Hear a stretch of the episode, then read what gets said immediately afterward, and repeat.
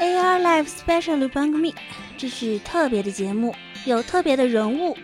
AR ライブをお聞きの皆さん、えー、はじめまして吉宗幸喜です。特别的团体， AR ライブをお聞きの皆さん、こんばんは。こんにちは。ボーカルのメイリアですよろ。しくお願いします。特别的歌声，こんにちは、福山よしきです。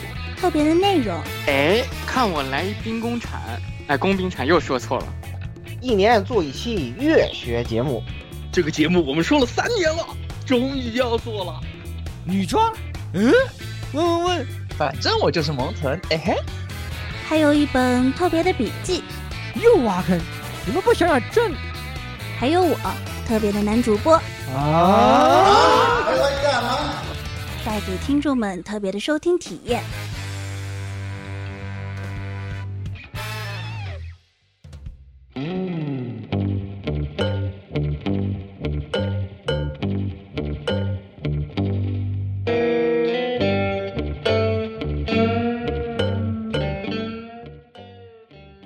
各位听众，大家好，欢迎收听 AR Life SP 第九十三期。啊，我是这个《离之轨迹》游戏零号传染源的老蔡。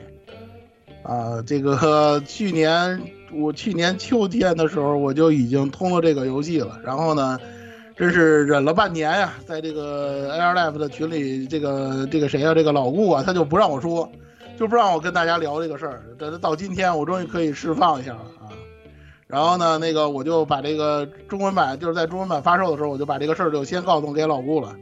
然后老顾就从此就一发不可收拾了。大家也都知道了，前几期也说了是吧？人传人的现象这就开始了，对吧？今天咱们就好好聊唠唠这个事儿，到底是怎么发生的？然后这个游戏到底为什么会把 Air Live 的主播弄到这个感激涕零，再再加这个就是捶胸顿足啊，各种激动的这个感感感情是怎么爆发出来的？对，咱就挨着个人顺序来吧。传染者是吧？呃，老顾啊，好，今今天今天好说啊，那个每个人点下一个啊。那大家好，我是那个离世轨迹一号那个传染源这个老顾啊。这个我传染的是言语啊，这个我我先说明一下我这个感染经历吧，简单说感染心路历程啊，后面正片就没有时间说了。就首先呢，我对蔡老师非常不屑，然后呢，抱着将信将疑态度啊，因为对拉比斯大人的信信仰啊，蔡老师说最后一个 C 露了个面，要不然我恨不得我都不想买啊。然后呢，那个呃，尝试的这个这个玩儿离职轨迹啊，序章就给我极大的那个什么，然后。那个那个打完第一章之后，我已经就彻底拜服啊，然后我就一拍大腿跟言语说赶紧玩，然后那时候他还在慢慢悠悠的打创着轨迹，我说别打了，对吧？忍痛割爱，拉比斯大人我说你就先先放一放，是吧？先打这个离职轨迹啊，就是为什么的话，就这两期节目给大家介绍啊。来，二号传染源言语，哎，大家好，这个我是。当时啊，当时他们跟我这样说，我是不相信的啊。这个大家都知道，我我们台大家都身患这个轨迹 PTSD。但在这个事情之后，本来蔡老师一说吧，对吧？我们所有人都非常的不耻啊，对吧？结果呢，这个呃中文版发售以后，老顾跟我说，哎，你不要不信，你就玩一玩这个序章啊，你就玩序章，你不要管啊，你你就试一试，你就当是上了当试一试吧。我说那行，我说老顾都这样说，哎，好怪啊！我哎，老顾不会不会这个骗人的呀，我不信啊！到底是什么情况？我就我一定要去玩一玩，然后我就玩了一下，我发现我操，真香！这个序章打完我就不行了，当时我就。把持不住了，然后那天晚上是干嘛？哦，那时候和十六在打那个 FF 十四的日常，我就跟他一边打一边说：“哎，这本很快的，我们不用看内容。我跟你讲，这个离日轨迹啊是真的香。” 然后我就开始狂。原他的原话就是：“我感动的要哭了。”嗯，原话这是。真的是，我都惊了！我说，我真的是有点感动的要哭了，你知道吗？就是那种他那个第一章打完，我真的特别受感动。哎，这本特别受感动，因为我很难想象从他的身上啊，就是我对轨迹的一个那个预估，就是不要让睡着就可以了。但是他居然能给我带来这种感动，我实在是太震惊了！我就赶紧跟十六狂说，然后十六也说：“哎呀，是真的吗？我去试试。”来，十六 接着来讲讲啊。三号就是我说啊好，大家好，我是三号，我是三号感染者，十六叶秀叶啊。那个是这样的，就是当时我们打日常嘛，因为当时我还苦口婆心在催言语去打飞跃史四六点零，说六六点零那个剧情那么牛逼，刚好那个天也是就飞跃史的，我就先简单挺关键的，很挺关键那个剧情，那个剧情就因为简单举到举举到一下，因为言语打到那个地方刚好是八十七集前的一个一个节点，这个六点零剧情的话，八十七集后会有很大转折，是非常关键的一个地方。关键节点，我在我在跟他，我在我在在那疯狂吹言语在打，然后言语跟我疯狂吹李鬼好玩，我想我操李鬼好玩吗？真的牛逼吗？我操你们几个人都这么说，怕怕不是真，怕不会是真的吧？那我先还算了，反正我不是联合着玩我的吧？对，然后我想一想，哎，算了，那个啥，反正这个我的飞跃十次这样，刚好我也进入过有有点有点倦怠期，因为这一次国际服我的固定队散了嘛，我都打野队，打野队那个就被野队野野人坑了个坑一塌糊涂就。有点倦怠期，然后我就想，那那干脆不玩玩玩看看看嘛。要要一想，当时蔡老师说，这个破晓的缺点都是李鬼的优点。我我刚看刚好我又是被大家听过那些节目都知道，我们都对破晓的那个剧情是那个进行了一番非常大的批判。然后蔡老师蔡老师当时又说过的，对吧？这个李鬼的剧剧本比这个这个破晓传说好好好到好到不知道哪里去了。那行，那我来看看这李鬼剧本写到底有多好。然后我打我打完第一章，操你妈，我停不下来了。然后那天晚上直接通宵干，直直打打完续章应该是打完续章我就停不下来了。然后那天晚上直接通宵干干第一章第一章干了干干干了一半，我说我操不行不行不行，好好好好好玩，操这个角色写的真尼玛好，哇这剧本还能 还能这样写的，哇你法老控你的法老控文笔提升了，哇终于不像以前的小学生作文了。是这真的，哇靠！这尤尤尤，尤其是那个那个那个主角那个变身以后，我操，我操，好酷啊，好牛批啊！那个魔装鬼也是，哇，那个王尼玛不知道爽到哪里去了，我靠，比王尼玛爽的太爽了，我靠，哇，鬼技能做这样，而且，哇，好，好像很多兄弟，我们之后再说，我就觉得哇，这个真的法老控你变，法老控你变了，你变成了我喜欢的样子。对，然后十六，然后我，然后我们所有人都在讨论的时候，然后那个四号感染者跟不上话题。对对，来 鸭鸭鸭子来有请。啊好啊，我的话呢就是看见你们热烈讨论，但是因为基于前面，我先说一下，就是我是闪二退的坑。对我跟鸭子我跟鸭子一样，因为就是那个时候我跟鸭我跟我跟鸭子就是私下里面这个斗面这个会碰碰面吃饭的时候，我们在当时玩闪闪闪鬼的时候都在喷都在喷闪鬼说是那什么解宝玩意儿，就是不玩了不玩了。所以的话呢，其实老顾和言语在吹的时候的话呢，我是非常警惕的。因为，因为我们吃了很多年的屎，是吧？你对，就我们对吃了很多年，我就怕保不准。你要想想，那个是出过《闪鬼二》的法老控啊，我非常怕。而且关键是后面闪三、闪四，好吧闪三、闪四我们是云的，就是虽然没玩到云，云的时候都都可以都能给我云睡着了，无聊到那种地步，就是。所以对，甚至就是老顾吹这个创鬼的时候，我都还是觉得啊，没有那么香。所以的话呢，我非常警惕对于这个问题，直到他我实在跟不上话题，然后加上各种吹以后，我就赶快还是买了游戏，然后的话我就变成了这个游这个全群里面的剧透追击者。太恐怖了！他只花了两天就超过了我的进度。对对对对对，他每天中午还回去玩。然后然后然后然后他然后然后接着他超过了老顾进超超超过了老顾进度，然后最后就就是我，因为我我已经算大家都知道我算是咱们台里面这个最干的人对吧？已经打得很快了，很干很干很很干很快的人了。然后结果我都一下子超了，我心里慌的慌的一批，好吧？太恐怖了！对啊，压的还没怎么丢支线，关键是。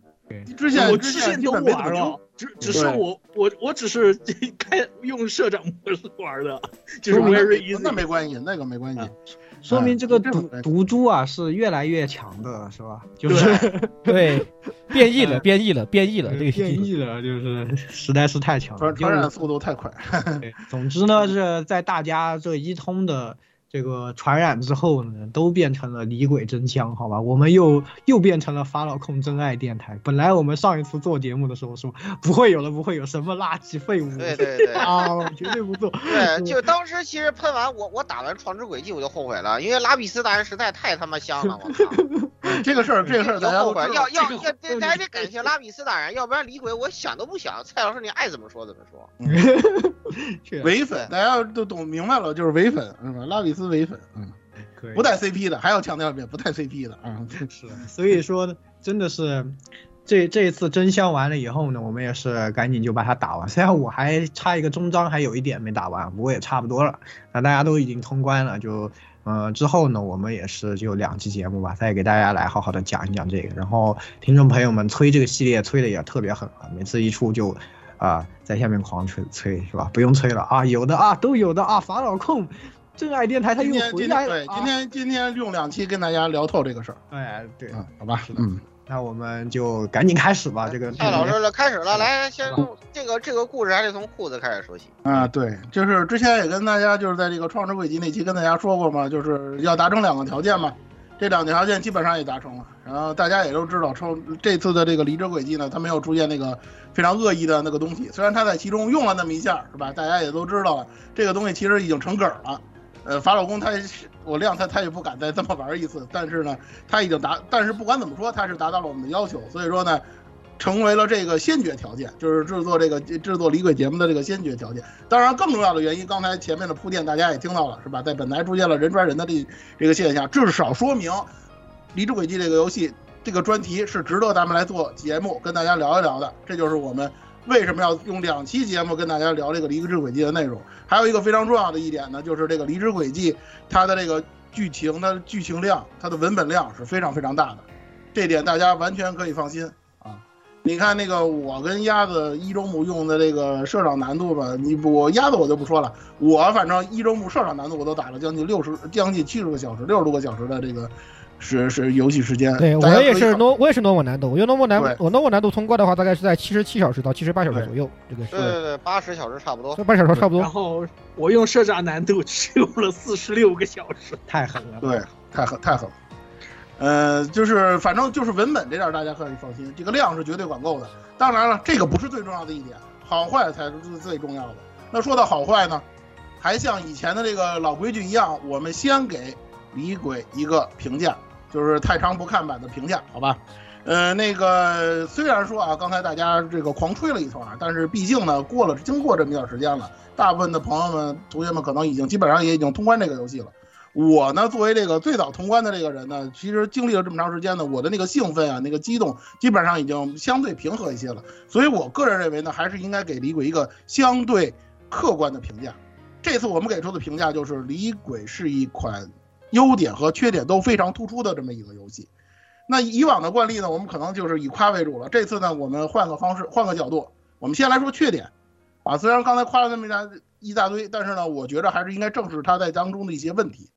你比如说，其实呢，像那个在大家都玩到离，大家如果玩过离鬼的终章呢，你会感觉到，其实它有些问题还是没有解决的。它老一些老毛病啊，虽然说之前几章的游玩体验非常非常出色啊，战斗啊各种系统也是非常的这个，呃，用我们的话讲就是这个丝般柔滑吧的这种感觉。但是它的这个剧情呢，实际上在后期呢还是出现了一些问题。这些问题呢，我说句实话，在以前的闪之轨迹经常会出现。就是大家都已经习，说白了，大家已经习以为常的这种状态。这个怎么说呢？这个事儿呢，在之前的那个访谈的时候，我们也已经访谈过镜头镜头社长，我们提过这个事儿，就是你现在这个轨迹的这个剧情啊，它的这种模板化、这种套路化非常严重，尤其在最最后的两章特别明显。那你说这种情况，你们怎么看待这个问题？当时呢，金头社长呢也大家都知道，太极宗师嘛，他不可能正面的回答这个问题。我们的理解呢，实际上就是在这方面的处理呢，实际上，呃，李鬼还是有所欠缺的。甚至我的感觉就是，他没有把这个东西当做一个缺点来看待，他可能就是已经习以为常了，就是到了终章了，我就一定要这么整，是吧？我一定要整一个那个大家都特别欢乐的事儿，然后突然一下给你急转直下。就这种套路性的东西，可能很多很多的这个，如果你是玩过轨迹很多部作品，尤其这个轨迹老害的人，你们可能对这个东西真的是像我们之前说的所谓 PTSD 的那样非常严重的这种情况，这种东西是有的。我们呢也直截了当的向晋能社长提这个问题了。呃，但是呢，我是想说的一点呢，就是说什么呢？这个仅仅是针对什么呢？就是，呃，轨迹的老玩家或者说是老害们，你们可能会有这样的感觉，或者说比如说我会有这样的感觉。但是对于新人来讲，如果你是第一次接触轨迹系列的新玩家，或者想想从离鬼来入坑的玩家呢，其实这块呢不是特别重要，因为你看感觉呢，它它的中章虽然有所拖大，或者说是有套路化的东西、老的东西太多，但是实际上它的这个基本的起承转合还是有的。那基本的剧情逻辑还是在线的，所以这块呢其实不是什么太大问题，对于萌新来讲。再有一个呢，就是我之前一直包括在这个破晓传说的时候也跟大家说了，就是说破晓传说的这个缺点，很多东西实际上是李鬼的优点，但是反过来也是一样的。李鬼呢，在你比如说在一些游戏之外吧，就是体游戏体验之外的部分，或者说有一些外在体验的部分，确实这次做的比较欠缺。你像 AR Live 的同学们，你们玩的是这个中文版，中文版还好嘛？它这个版本是一点一三，我印象当中是一点一三版起步了。那个时候它已经把很多问题都解决了。那我当初玩的时候是从那个最早那个版本开始玩起的，那个日版里头毛病可就大得多了，你是吧？最开始的时候连那个就是稳定六十帧的那个帧数模式都没有，然后很多 CG 也没有，很多演出都是那种非常简陋、非常粗糙的那种演出。那个咱们那个那个十六鸭子都做过那个对比，都看过对比视频了，你们也能看得到，原来的那个日版就已经粗鄙到了是一种什么样的程度。好些 CG 都没有，然后一大堆错，恨不得说《星杯骑士团》里头连凯文都不给你画进去，就到这种程度。所以说那个时候其实毛病真的是非常非常的多，而且这一次的李鬼，因为他有这个全新的这个起源引擎啊，这个法老老公对于这个引擎的这个驾驭还是有很大的问题，所以说很多很多就是说这个远机引擎原本有的一些效果他没做出来，没做出来呢，又没让人觉得它比这个直观上比起这个闪之轨迹呢又好得了哪儿去。然后闪之轨迹有的一些优点呢，它又都没有了，再加上这这座的客观来说，它的学习成本又特别特别的高，所以说给人感觉的就是，其实你有一个很好的体验，但是完全没有发挥出来。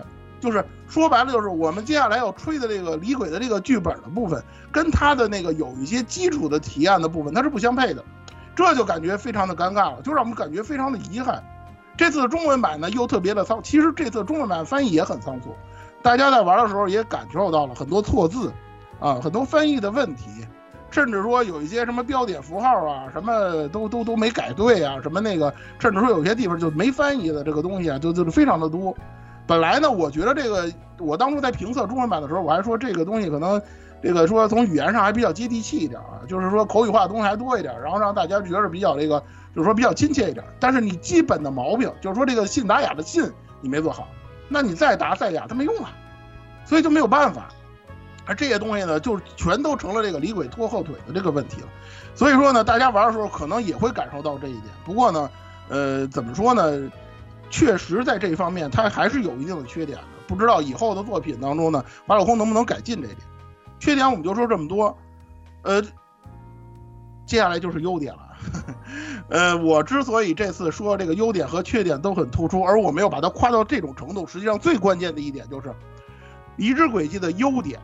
它几乎是没办法用这些缺点所掩盖的，也就是说，你可能觉得它的缺点有一些，但是它的优点把这个李鬼这个作品整个它的上限给无限拔高了，甚至拔高到一种让我没有想到的程度。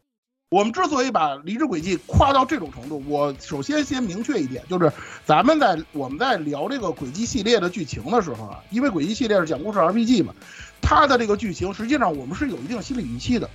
如果说你非要跟我较这个真儿，说这个老老老范啊也好啊，李建游这个剧情，他这个写的东西还是像童话啊，他这个东西写的还是所谓的成人化，其实还跟过家家没什么区别。如果你非要较这个真儿的话，那我只能说你说的都对。我们呢是对他有一定心理预期是在哪儿？是因为我们经历了《闪之轨迹》这么多作品，《帝国篇》这么多作品的摧残，我们已经就像刚才言语说的，我们都已经快 C P D S D 了，但是。到了李鬼，他的这个剧本，他讲故事的方式，他的叙事，几乎可以说完全让我们突破了对于轨迹系列的一个基本预期。刚才言语也好，鸭子也好，老顾也好，呃，石榴大家伙都说了这个剧本到底好在哪儿，让我们感动，让我们觉得法老空居然能够做好，而且法老空能够做好，他也想做好，也展现出来的这些东西。这是我们感到非常非常惊讶，或者说非常非常欣慰的事情。可能啊，就是说言言言言语他们后来玩的可能还好。我当初是在玩完了破晓之后，马上玩了轨迹这两个游戏，我是在一个月里头玩的。我的感触或者是印象我会更深。当时在玩完破晓之后，我对这个剧情、这个卫史剧情，我已经根本就没法忍受的那种感觉。玩了离鬼之后，我的感觉就是，就几乎就是把我给治愈了。就是一种疗愈的这种感觉，我就在想，这个 RPG，它就应该这么写，你就应该给我们这种最基本的这种感动或者最基本的这种体验，你就应该能够做到这一点。以前的法老宫做不到，可能有一些原因，或者说是有一些客观的原因。但是这次李鬼，我感觉到了法老宫的诚意，尤其在剧本上，尤其在他的人物塑造上，组织塑造了一个非常强有力、非常有说服力、非常让大家能够喜欢的一个主角，以及他的一个主角群体。而且他的这个支线剧情，相对于以前那种不咸不淡的羁绊剧情来讲，它有了非常天翻地覆的变化。主线剧情在线，支线剧情也在线，支线剧情还能够丰富主线人物的形象，这样一种相辅相成造成的这种结果，就使得我们对于《离之轨迹》有一个非常非常好的印象，一致好评。这就是我们对于《离之轨迹》的总体的这么一个评价。所以说，《离之轨迹》是一个缺点和优点都很突出的游戏，但它的优点绝对值得你去体验一下。现在的《离之轨迹》它也有体验版嘛，可以玩这个序章和第一章的内容，大家可以去试试，不用花钱，是吧？你去感受一下。现在，尤其如果你玩过以前的呃离呃轨迹游戏的话，你去感受一下《离轨》它的剧本，它的这个体验是不是跟以前的这个轨迹，尤其是他的帝国篇那几部作品大不一样？这就是他的这个呃评价的部分。然后呢，说到这个之前的轨迹啊，肯定那个不少的这个萌新的玩家可能也会问啊，轨迹系列这么多作品，之前差不多十多部了，都已经到这个状态了，怎么补？怎么补？我呢就是说白了规定动作，跟大家呢就是说简单的说一下。首先来说呢，当然理论上来讲，你要是都能玩一遍的话，那是最好的。但是呢，如果要是这样的话，那咱们说这事儿就没什么太大意义了，对吧？理论上是越玩越多越好，这不现实，那怎么办呢？我给大家提几个，就是说针对于《离职轨迹》，针对于《共和国篇》，值得玩家去补的几部作品。首先第一个就是《创之轨迹》。《创之轨迹》为什么值得补？我们之前在《创之轨迹》的时候也跟大家说过了。其实真正就是说法老宫意识到剧本不能再这样干下去了，我们要改进的是，是从创轨，尤其是从创轨的 C 线开始开始。老顾虽然吹了那么多啊，就是说个人喜好放在一边，是实际上客观来讲，创鬼的 C 线写的确实好，确实不错。创鬼肯定是英雄八里面除了闪一以外剧情写的最好的呀。那确实，嗯，C 线。然后呢，就是更为重要的一点，就是从信息上、信息上，或者说是从那个剧情的衔接来讲，创鬼是直接衔接李鬼的剧情的。尤其他《真梦回廊》里几个支线剧情，几乎就可以说是李鬼很多角色的序章。所以说呢。如果说对于大家了解李鬼来讲，那玩玩创鬼那是很有必要的。除了创鬼之外呢，值得补的两部作品呢，那就是《灵之轨迹》和《壁之轨迹》，也就是克州篇这两座。因为克州本身跟共和国关系很紧密，共和国的很多势力，今天的主要内接下来的这个主要内容提到的一些东西，跟克州篇有着也是有着非常紧密的联系的。所以说呢，《创之轨迹》和克州篇的这两座，我建议大家，如果你有时间有精力的话。玩李鬼之前可以补一下，然后你对于这个共和国，尤其这些势力啊、这些角色啊，有一个初步的这么一个印象，还是有一定的帮助。至于其他的一些作品，说实在的，没有时间补没有关系，啊，你比如说像帝国、像帝国篇啊、像闪鬼什么的，咱们二大夫做了那么多期节目啊，你们去听听那些节目啊，就是那个已经讲得很清楚了。对，就是没有这个必要，对吧？哎，没有这个必要，对。索诺斯基欧奈，对对，玩了也容易让你添堵，对吧？你也就不玩也就没关系，没什么损失，损失不大啊，别啊，这个损失不大。能玩完了，如果比如说你玩完李鬼对整个系列有兴趣，你可以再回去玩一下空鬼。实际上它和李鬼之间没有太任何直接的联系，可以说。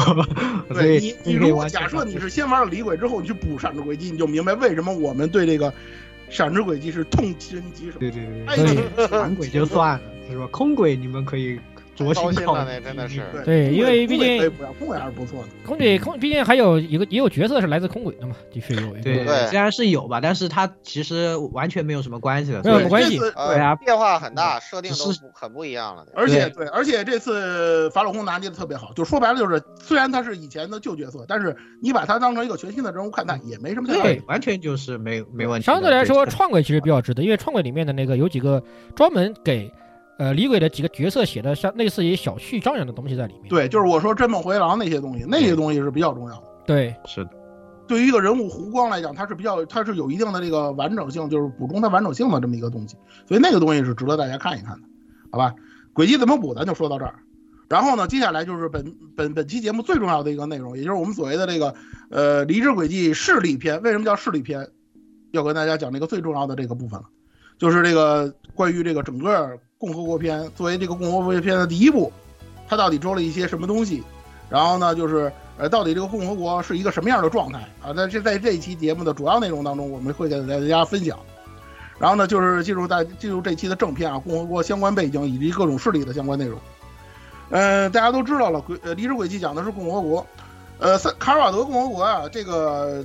怎么说呢？在之前的轨迹作品里头也经常提到啊，侧面的提到，尤其在这个呃帝国篇当中呢，因为他他们是这个呃就这个千之扬言的重要参加者嘛，而且这个克州的这个呃这个独立也好啊，克州的这几次的这个运动啊，这几个大事件呢，都跟共和国也有一定的关系。对。然后呢，这次呢，对，最早其实最早最早提到共和国是来，咱是在空轨就提到了。对，有提到，对，有提到，就是那个老金嘛，对老金，我们就是我们原以前的翻译叫金金，然后中呃，对，它翻译成镇了，这是用的粤语的这个翻译，这个不重要，大家知道是谁就对。嗯。然后呢，共和国呢，实际上它最早是也不是现在的这种国体的这种状态。实际上，大家如果玩了这个序章啊，你会感觉到这个共和国呢，它是在现实当中的原型呢，基本上相当于法国与美国的这么一个融合体。它的这个国家形态，或者说它的这个地理形态啊，比较像法国。尤其你看那个它这个首都伊蒂斯的这个地图，你如果你要是玩过一些，比如说你玩过《四国信条》《大革命》啊什么的，或者你哪怕你去过法国旅游，去过巴黎旅游的话，你会发现它的这个地图的相貌特别像巴黎。如果你玩过，如果你了解这方面的人啊，你会感到一种亲切感。然后呢，它的这个国体，或者说它这个国家的组织形态啊，其实比较像美国。怎么说呢？就是一个多元化的。各种，比如说种族啊、民族啊大融合的这么一种状态，或者说它是一个移民比成分比较重的这么一个国家的这么一种形态。它这个国家里呢有各种各样的势力，每个势力呢都盘呃你说盘踞一方也好，或者说是有一定的这个呃他们的这个范围也好呢，都是这个非常非常普遍的这么一种形象。然后呢，这个国家呢还经历了一段也算是比较悠久的一段历史，但这段历史呢在游戏当中提到的地方并不多。大致上来讲啊，它以前呢并不是共和国的形态，而是王国。然后呢，经历过一场革命，有这么一个，大家在公园里看到那个雕像了吧？看那个雕像，大家能想到圣女贞德啊，基本上就是差不多那么一个意思。有这么一位圣女形象的呃角色，然后呢，那个领引导着这个王国，当时的王国的这个呃人民呢，举行了一场革命，然后推翻了原来这个王国政府。成立了这个现在的共和国中，甚至甚甚至里面还有拍还拍了部电影，对，里面有拍了部电影，还拍了部电影，自由引导人民，不叫这个名儿。啊，不叫 这个名儿，不叫这个名儿啊，不是叫。只不过只不过这个里面的圣女的圣女的这个结局比这个真实历史里面法国圣女贞德的结局好太好太多，好太好太多了。法老空嘛，对这块不会不会太那个不会太亏待大家的。对，然后呢，就是现就形成了现在共和国的这个状态，但是它的相对来讲信息还是比较少，有一些内情。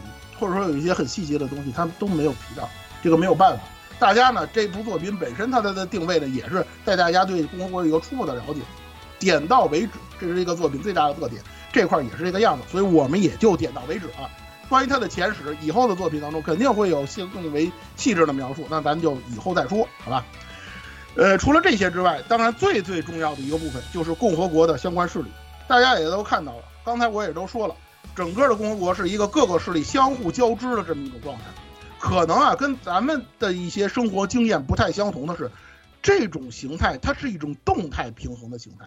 咱们以前老希望的，或者说咱们看到的是一种稳定的，或者说咱们习惯的这种生活状态是一种稳定的，呃，是一种静态平衡，就是相对的静态平衡的那种状态。而共和国是一种动态平衡的状态。其实呢，在塞姆里亚大陆呢，很多国家都不是这种动态平衡的状态，最典型的就是帝国。帝国大家都知道是吧？有贵族派，有这个 new 所谓的 new money 哈是吧？就是这个像像像像像这个宰相以宰相为代表的这些所谓的这个新兴势力，或者说是这种少壮派这种，他们那种状态呢，就是属于那种就是说这种本来这些地方都是归贵族管的，贵族呢对于这些对于这些这个新兴势力，他们是开始是不屑一顾的，结果呢被人打了个偷袭，然后呢就就就引发内战了。好家伙，一起引发内战呢，这个帝国就就就上蹿下跳的是吧？大家都知道那段的剧情，我就不多说了。共和国不是这个样子，共和国呢，肯定各个势力当中有一定的摩擦，或者说他们当中有一些这个，就是说可能是有隔阂啊，或者说会有一些小型的冲突，这种东西是很正常的事情。但是在李鬼的这个状态下，因为有一个叫做阿尔玛塔的这么一个势力，说说说说的直白一点，太牛叉了。这个恐怖组织是吧？什么地方他都想触触及，什么地方的触角，甭管你是黑道的、白道的、灰道的，什么道的、什么道号，他都要跟你盘。几乎可以说是得罪了整个共和国的绝大部分的这个势力，造成的一种结果就是这些势力原本来讲，他们可能之前有一些小摩擦，或者说一些小冲突，结果他们突然一下子就同尘同这个这么同仇敌忾了，是吧？就所有把所有的这个目标都直指向阿尔玛塔，等于这个李鬼呢，实际上主线呢就是讲这个阿尔玛塔的这个恐怖组织，它的这个覆灭的这么一个历史。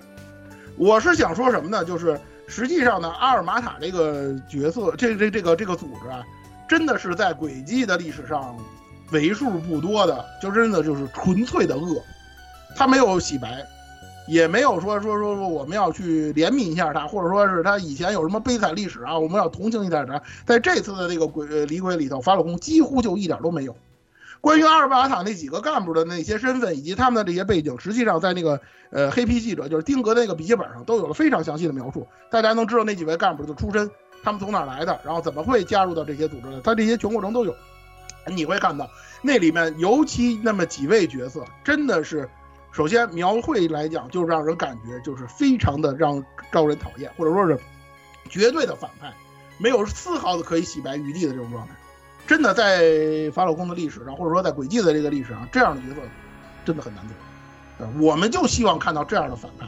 你别回头说半截说啊，我要洗白你，或者说是说是怎么着的啊，最后就就就就和解了，或者说咱们就圣母心又泛滥了，这些东西几乎没有。虽然说在第五章，就你就想想劫社吧，劫社就是半想半截开始想想劫社，形象想想库洛，对吧？想想库洛，嗯，对，想想库洛，想想劫社，你想想看，反复横跳，反复横跳，就是包括你想劫社最早塑造的兽狼这样，其实已经是一个很混沌恶的一个角色了。结果结果结结果你现在看看，觉得兽狼还挺有，这个真人还挺有趣的，反而变成对，你就反观空轨里的劫社，他所有人都是属于。绝对的反派吧，可以算是，就除了莱维和林吧，就算是有一点这个回环的余地，对吧？对，其他人基本上其实对，其实歼灭天使那段写的也挺恶的，对，也挺可，也挺也挺也挺那什么的。然后尤其尤其是空轨一的反派那个怀斯曼，你想想看怀斯曼，对对怀斯曼，对，全全给他往回倒。就其实大家就我们对这个真的是可以说是很反感这种的，就没有。他的这个洗白没有任何的水平，可以说，对，就是让你觉得，只会单纯让你觉得这个人物，就是人物和他们的势力的立场都非常的动摇，就没有一个核心。那这一次就很好，这个阿尔玛塔他们就是纯粹的恶吧，就我们也不用想什么，他们就是坏人，这几个人就是混沌邪恶，没有什么想的，是想想搞事情。就是跟你们搞，他们也不考虑自己要留什么后手，反正我们什么黑道白道什么，我们就是很很牛，我就你们来谁我都怼，是吧？最后大家都怒着。对对那个那个美露 Kilo Kilo 就那个绿毛啊，基本上就是个愉快犯了。对，他就是典典型的愉快犯，对吧？典型的愉快犯，恐惧歌，对吧？对对对，我就是要散布恐惧啊！你甭跟我说别的，什么皇国皇太子扯扯扯犊子的事儿，我就是要散布恐惧，我就让你知道恐惧是一个什么样的。哎，就这么一个人，对吧？就是单纯的这种坏，在现在这个作品或者说在现在这个环境下，说实在的，真的难得。你无奈，很无奈，你知道吗？我们看到这个，我按说来讲，就是这么坏这种反派，我们当我们应该是抨击的，但是现在我们反觉得太少了，多弄点，多弄点什么不行？而且就是他的坏，就是已经能够实实在在的引起玩家反感的那种坏，就是你觉得这个人太可恶了，我他妈真的想把他掐死，我真我真想一刀把他捅死。他把他坏这一面做的就比较单纯吧，我觉得这个直接是一个优点，是一个是一个很纯，这个对，是个很纯，玩成了优点，就是这个纯很是个很纯粹的黑，你可以这么说，就是非常纯粹一种黑。对，加上那个大家都一致好评那个 LGC 系统啊，这个阿尔玛塔这些人，你可以自己亲手决定他们的生死，甭管你选的是什么，杀不杀他们的权利在玩家自己手里，这个处理就非常非常的好，这块儿。而且他们最后的结果大家也都知道，凉透了。基本上按照也是按照那个社长的说法，基本上就凉透了。但是这个组织我们还是要多说几句的，因为这几个，呃，干部的来头确实来讲需要跟大家聊一聊。这部分呢，在之前的轨迹当中也没没多过多的跟大家说，所以说呢，我们要把这个阿尔玛卡它形成的过程简单跟大家说一下。二说到阿尔玛塔啊，实际上呢，呃，如果最早往前倒的话，实际上应该倒到这个刻舟片当中那个非常臭名昭著的组织，就是那个 DJ 教团。对，我们的魂名都管叫丁公教团。对，丁公教团，因为因为起亚的 CV 是丁公，再加上 DG 嘛，丁公这个大家都懂，好吧？丁公教团呢是这样，它是在这个塞姆里亚大陆上可以说是最为臭名昭著的组织。这个组织本身来讲也是一个纯粹的邪恶组织，没有任何值得洗白余地的这么一种。这个组织呢是以这个反空之女神艾德斯为名，就是以以这个为借口做了非常多的这个惨无人道的这个恶行。他的这个做的这些坏事儿啊，这个缺德事儿啊，两个方向。首先一个方向，他是制造了这个人造女神碧之虚神奇雅。这个事儿呢，在克洛篇有详细的叙述，因为这一段不涉及，就是公共和国篇目前不涉及这段，我这段就不展开了。然后呢，我们这次着重来说说这个丁公教团另外一个方向，就是它这个所谓针织的这个问题。针织呢是这个七药麦是就是在七药麦上盛开的一种植物，以叫做灵芝草，以它为原料制作成的这么一种灵药。这个药说白了就是致幻剂，如果大家用现实代理解，就是一种致幻剂，它会给人产生一种就是说就是说产生这种幻觉的这么一种状态，就是说这个这是一个。再有一个呢，就是会激发他的身体的这种潜能，使他的各方面都加强。比如说他的智力啊、体力啊这些东西，这些东西在克手片当中也有一些体现。为什么我刚才我反复强调，大家有时间去玩一玩克手片？这里面会那边会讲到，就是人在服用了针织之后会是一种什么境、什么样的一种状态。在李鬼当中呢，针织这个东西本身它没有什么太多的设计，但是你会在某些剧情中看到一些很这个药效，或者说它的这个特点效果很像针织的一些东西。比如说像在第三章的那个沙漠电视节里头，你们就看到了。他们那些人抽的那个电子水烟，电子烟，对对，就那个东西很像针织，非常非常像针织的东西。这个东西说明了，就是说它在去除了一些毒性，或者它在减低了一些副作用，就是那个什么变成怪物的那些副作用之后呢，这些东西已经渗透到了共和国的这个日常生活当中了。这个东西其实是一件非常危险的事儿。呃，在这个李鬼当中依然是见到即止，后面会不会继续涉及，我们再看。因为有了这个针织的这个东西呢，它呢可以使人们呢放下这个肉体的枷锁，得到解放。这是这个丁公教团的说法，能够超越完美的精神世界，看到所谓的世界的真实，所谓世界的真相。所以它的中文字是写的“真知”，真是是真正的真，就是真相真相的真，知是知知识的那个知，知识的知，就是真功能啊，对，就是真正的知识，对对对，就这么回事。而这个东西开发就是这个丁公教团最为反人类的地方之一。为了研发这种药物，他们绑架儿童进行惨无人道的实验，而且让这些被实验的对象这些小孩子们，因为这个他搞研究他得要钱呀，他钱怎么来啊？他弄了一个所谓的乐园，在乐园里头，他去招揽、去服侍这些，就用这些儿童、少年儿童啊，去服侍那些所谓的政府高官、那些高层人士、那些有钱人。多了我就不多说了，大家都懂这是什么意思，怎么个服饰法？这个我不用不用我多解释，大家肯定能明白这个是怎么回事。如果大家了解这个歼灭天使零，他的那个当年星门当中的那个那个故事，大家也都知道了。实际上呢，关于这个受害者这块呢，除了零之外，在离职轨迹当中也出现了一个，我包括之前的轨迹作品当中也提到了很多很多，就是说因为这个乐园造成的受害者。你比如说像那个猫罗迪欧，你比如像那个。呃，那个那个铁骑队里那个魔宫艾奈斯，你比如说像那个这座离职轨迹的卡特尔，后面我们还提到这个会提到这个角色，这些人这些小孩在他们那个幼幼童的那个年纪的时候，都是这个乐园的这么一个受害者，他们都遭受过这个所谓的非人的这种虐待。呃，如果说啊，就说白了就是这块的话，如果如果说详细的描写，或者说以后再提到的话，肯定是一个非常非常黑暗的这么一个部分。这么一个部分，然后呢，回到正题啊，就是实际上呢，除了这个庭院之外呢，丁公教团和创之轨迹里，这又提到创之轨迹了。创之轨迹里头，三和九所在的组织庭院也有着千丝万缕的联系。除了这个之外，还有一个就是月光木马团。月光木马团在《反之轨迹三》里头提到过，大家知道那个，呃，亚亚丽莎他们的那个，他们他们他们家的那个女仆是吧？叫雪伦，他就讲过，他自己就是这个月光木马木马团的。你包你包括像那个这座当中出来的这个，呃，破戒和黄金蝶，他们也是右安木马团的干部，等于说呢，就是当年当年大家都知道，就是莱维和约修亚捣毁了乐园的时候呢，黄金蝶以及雪伦隶属的这个月妈月光木马团呢，也先后呢被杰社给捣毁了。为什么杰社要搞这些组织？实际上这些组织要说大很多东西是为杰社来卖命的，尤其这个乐园呃不是这不是乐，尤其这个月光木马团，它基本上应该算是结社的一个培养年轻干部或者说这个年轻杀手的这么一个组织。但是这些组织就是因为他们太飘了，他们完全就是无视了这个结社的这个这个要求，或者说就想把自己越做越大，越做越强，触及到了结社的核心利益。所以说结社一定要清理门户，就是这么一种状态。等于说呢，就是这些和这个丁公教团的这些残余余孽，以及这个月光木马团呀、呃庭院的这些残余的这些人，他们组成了一个现在的这个组织，也就是我们所说的这个阿尔玛塔的这么一个组织。等于说，整个阿尔玛塔就是相当于以前的丁公教团的残部、庭院的残部、月光木马团剩余的那些人，等于这些人组合起来的这么一个组织。他等于说，他现等于说呢，又走上了那之前那几个组织的老路了。他在共和国把自己的触角触及的越来越多，所几乎所有的跟所有的这个其他这些组织都结下了梁子。这就是那个共和国所有的组织都要针对瓦尔马塔的一个重要原因。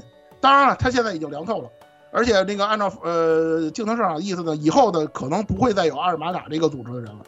但是不代表兵工教团、庭院这些组织当中还会不会有一些残存的势力，从这个这个这个在在在这个后后面的作品当中会继续出现。这个就是主要就是我们跟大家聊的这个阿尔玛塔这个内容。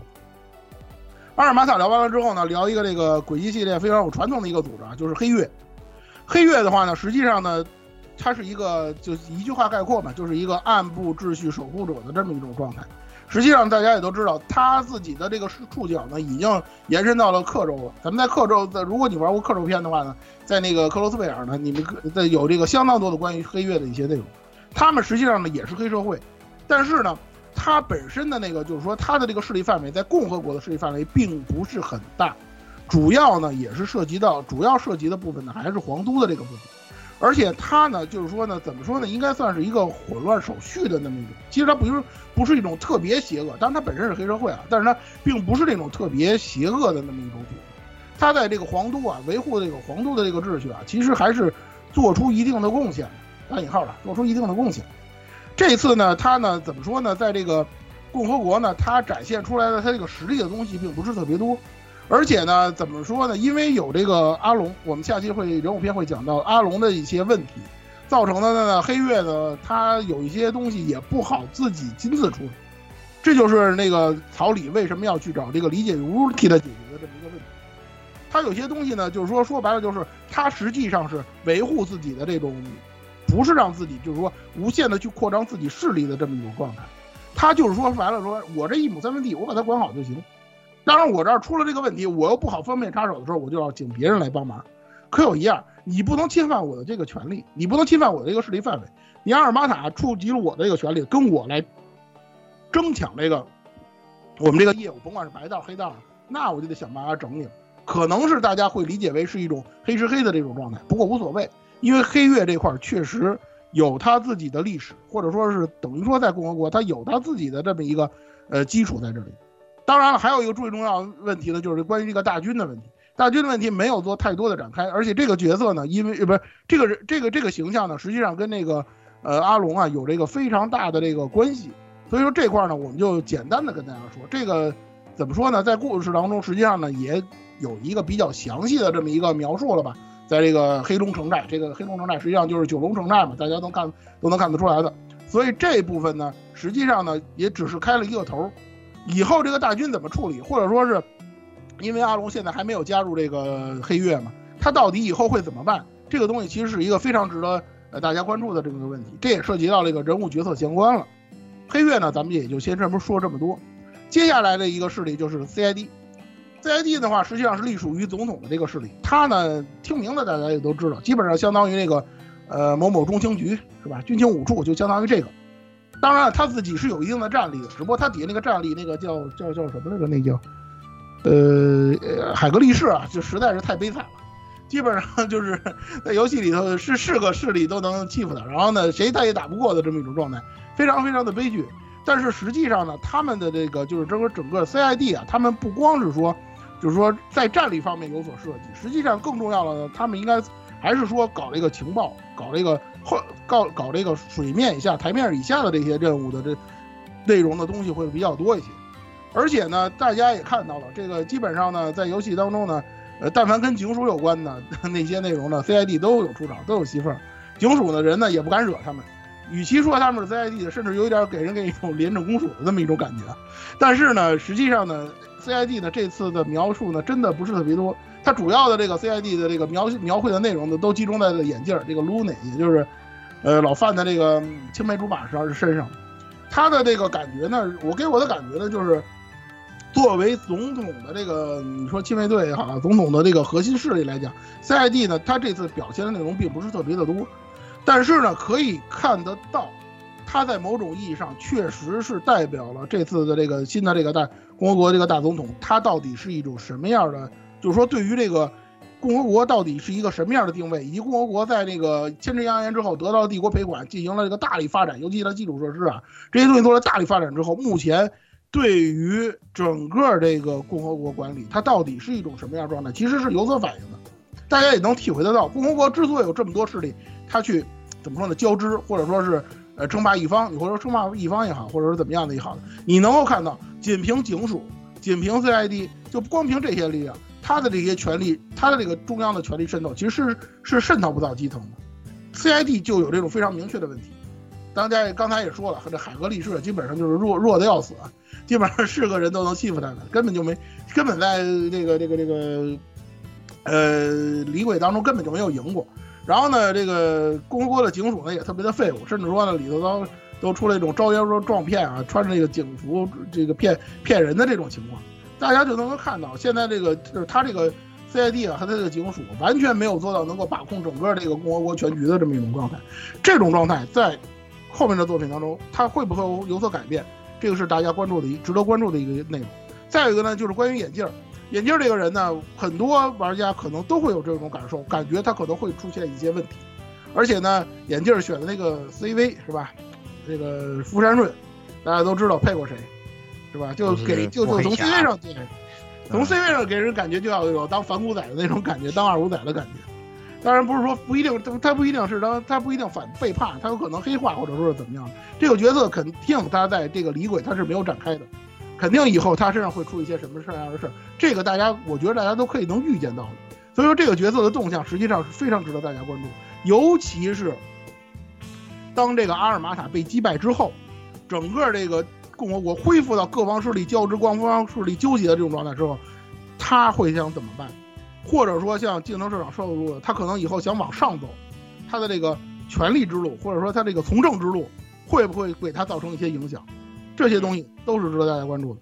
嗯，对我我也想补充一点啊，就是关于 CID 这个，其实，嗯，前面也说到，就它可以体现出现代共和国内部的一个内政的一定的情况啊。对，包括说这个大总统他的手能伸到哪里，其实中间有一段剧情，支线剧情里面啊，他也是也讲过这个问题，就是通过啊现在的这个市长。雾香楼兰啊，也是我们的老朋友啊，老角色。当然，大家都知道，其实也有人在剧情里面侧面暗示过，说为什么雾香会要从呃有机世界协会去转到 CID。其实大家都觉得他，因为他在系列里也是一个属于是呃智将吧，比较有计谋的这样的一个人了。然后那可能是有他自己的原因。其次呢，雾香向我们透露过一个事情是，CID 的内部实际上是有两派两个派阀的。那鲁尼呢是属于这个大大总统直辖的这个一个派法，等于是可能是说这个新的总统上任了以后呢，他强行往这边安插了一个作为制衡，就是为了制衡这个呃情报机关，可能互相才想了办法，他又他又把这个重组成，因为这个 CID 也是新设立的一个部门嘛，把以前的一些重组成，嗯。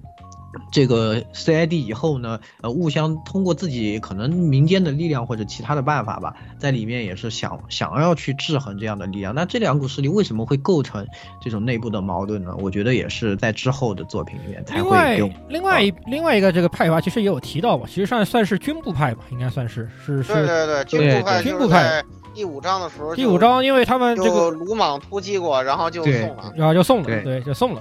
对，所以就是。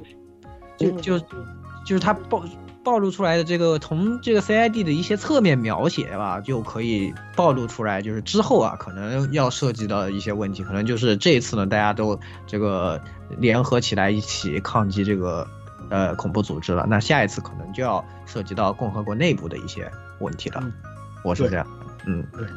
OK，然后呢，接下来呢就是 老老顾一直特别想说，一直想跟大家分享的那个马尔杜克。嗯、你先说吧，把你我先说吧。其实他呢，怎么说呢？马尔杜克最早最早出现呢，从那个创毁大家也都知道了，创毁的那个呃真本回廊那个分支剧情嘛，然后他们居然一下子黑进了星辰之间，然后直接跟直接跟那个盟主痛陈利害，是吧？我们要跟那个大大总统跟那个那谁谈，我要跟你谈条件啊，盟主我跟你谈条件啊，这接下来的三年啊，我具体的大家看那个真本回廊剧情都知道。就是其实这三年啊，就是咱们这回李鬼设计呃李鬼涉及到的内容，因为它距离这个三年的三年之约啊到期还有大概不到一年多那么一点的时间嘛，说的就是这个事儿。但是这里面体现的一点呢，就是实际上马尔杜克有着非常强大的这个科技实力，跟我们接下来提到的什么工学院啊、那个乌尔努社相比啊，马尔杜克是一点都不逊色。他的这个可以说是一种就是深不就是他他的这个科技水平几乎是一种深不可测的这么一种状态。而且呢，大家玩这个游戏的时候，你们也感到了那个利泽特，他之所以这个身体被改造成这种状态，他的这个技术基本上都是来自于马尔杜克。这个马尔杜克到底是一个什么样的背景，现在真的是一点都不知道，根本就没有做，根本就没有做他特别细致的展开。我们出现了几个角色，一个马尔杜克的这个社长，一个是李泽特，还有一个那个下一期会跟大家聊到的菲利的哥哥，基本上凯西姆就这么几个角色。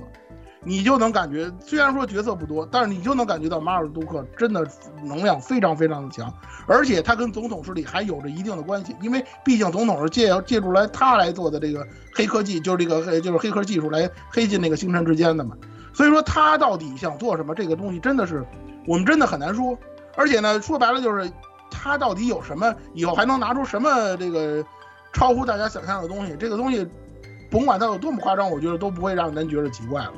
这就是给我，这就是马尔杜克给我的感觉。然后老顾呢，特别想跟大家聊聊这个马尔杜克的相关的一些内容。来，我来吧。嗯嗯，好，那我就说这个马尔杜克公司吧。其实这个马尔杜克公司这块儿吧，呃，对它产生兴趣，主要是因为这个魅斗，这个魅斗的这个经历啊，太特殊了，就是有一些让人觉得吧，从这个常理而言啊，这个难以解释的东西。因为那个下一期这个人物篇嘛，呃，要说的东西比较多嘛，所以说就是马尔杜克公司这块这个这个假设啊，或者说一些分析啊，要先从这个这个魅斗身上一些这个奇怪的地方说起。